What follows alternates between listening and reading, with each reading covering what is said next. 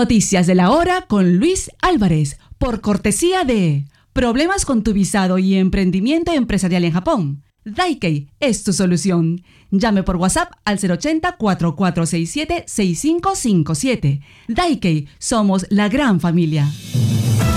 Atención al pronóstico del tiempo para este sábado 11 de marzo en Japón. Sol en Okinawa, soleado también desde Nishinihon hasta Tohoku. En Hokkaido, nublado por la mañana y despejado por la tarde.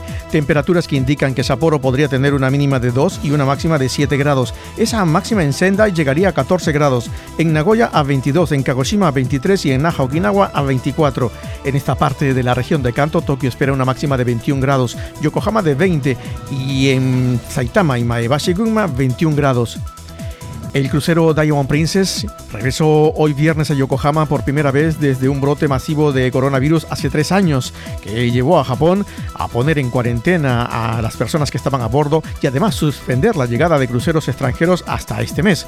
Después de que el transatlántico, con una capacidad para 2.700 pasajeros, llegara a la terminal de cruceros en el muelle de Taigoku a las 7.15 de esta mañana, los pasajeros descendieron para hacer turismo en Yokohama.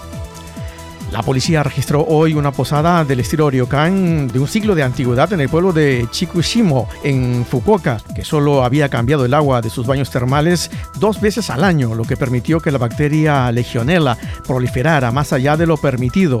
En una conferencia de prensa a finales de febrero, Makoto Yamada, entonces operador de la posada, admitió haber hecho un informe falso. Además, Yamada admitió también haber instruido al personal para que falsificara los registros de cloración del agua del baño según la orden que había emitido la autoridad de Fukuoka. La posada fue fundada en 1865 y entre sus huéspedes más distinguidos se encuentra el ex emperador Hirohito.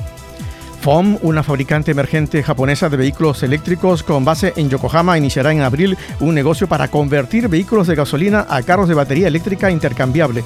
La empresa responde así a la creciente demanda de las compañías de logística que desean aumentar la tasa de operación de sus vehículos de transporte y también de reparto.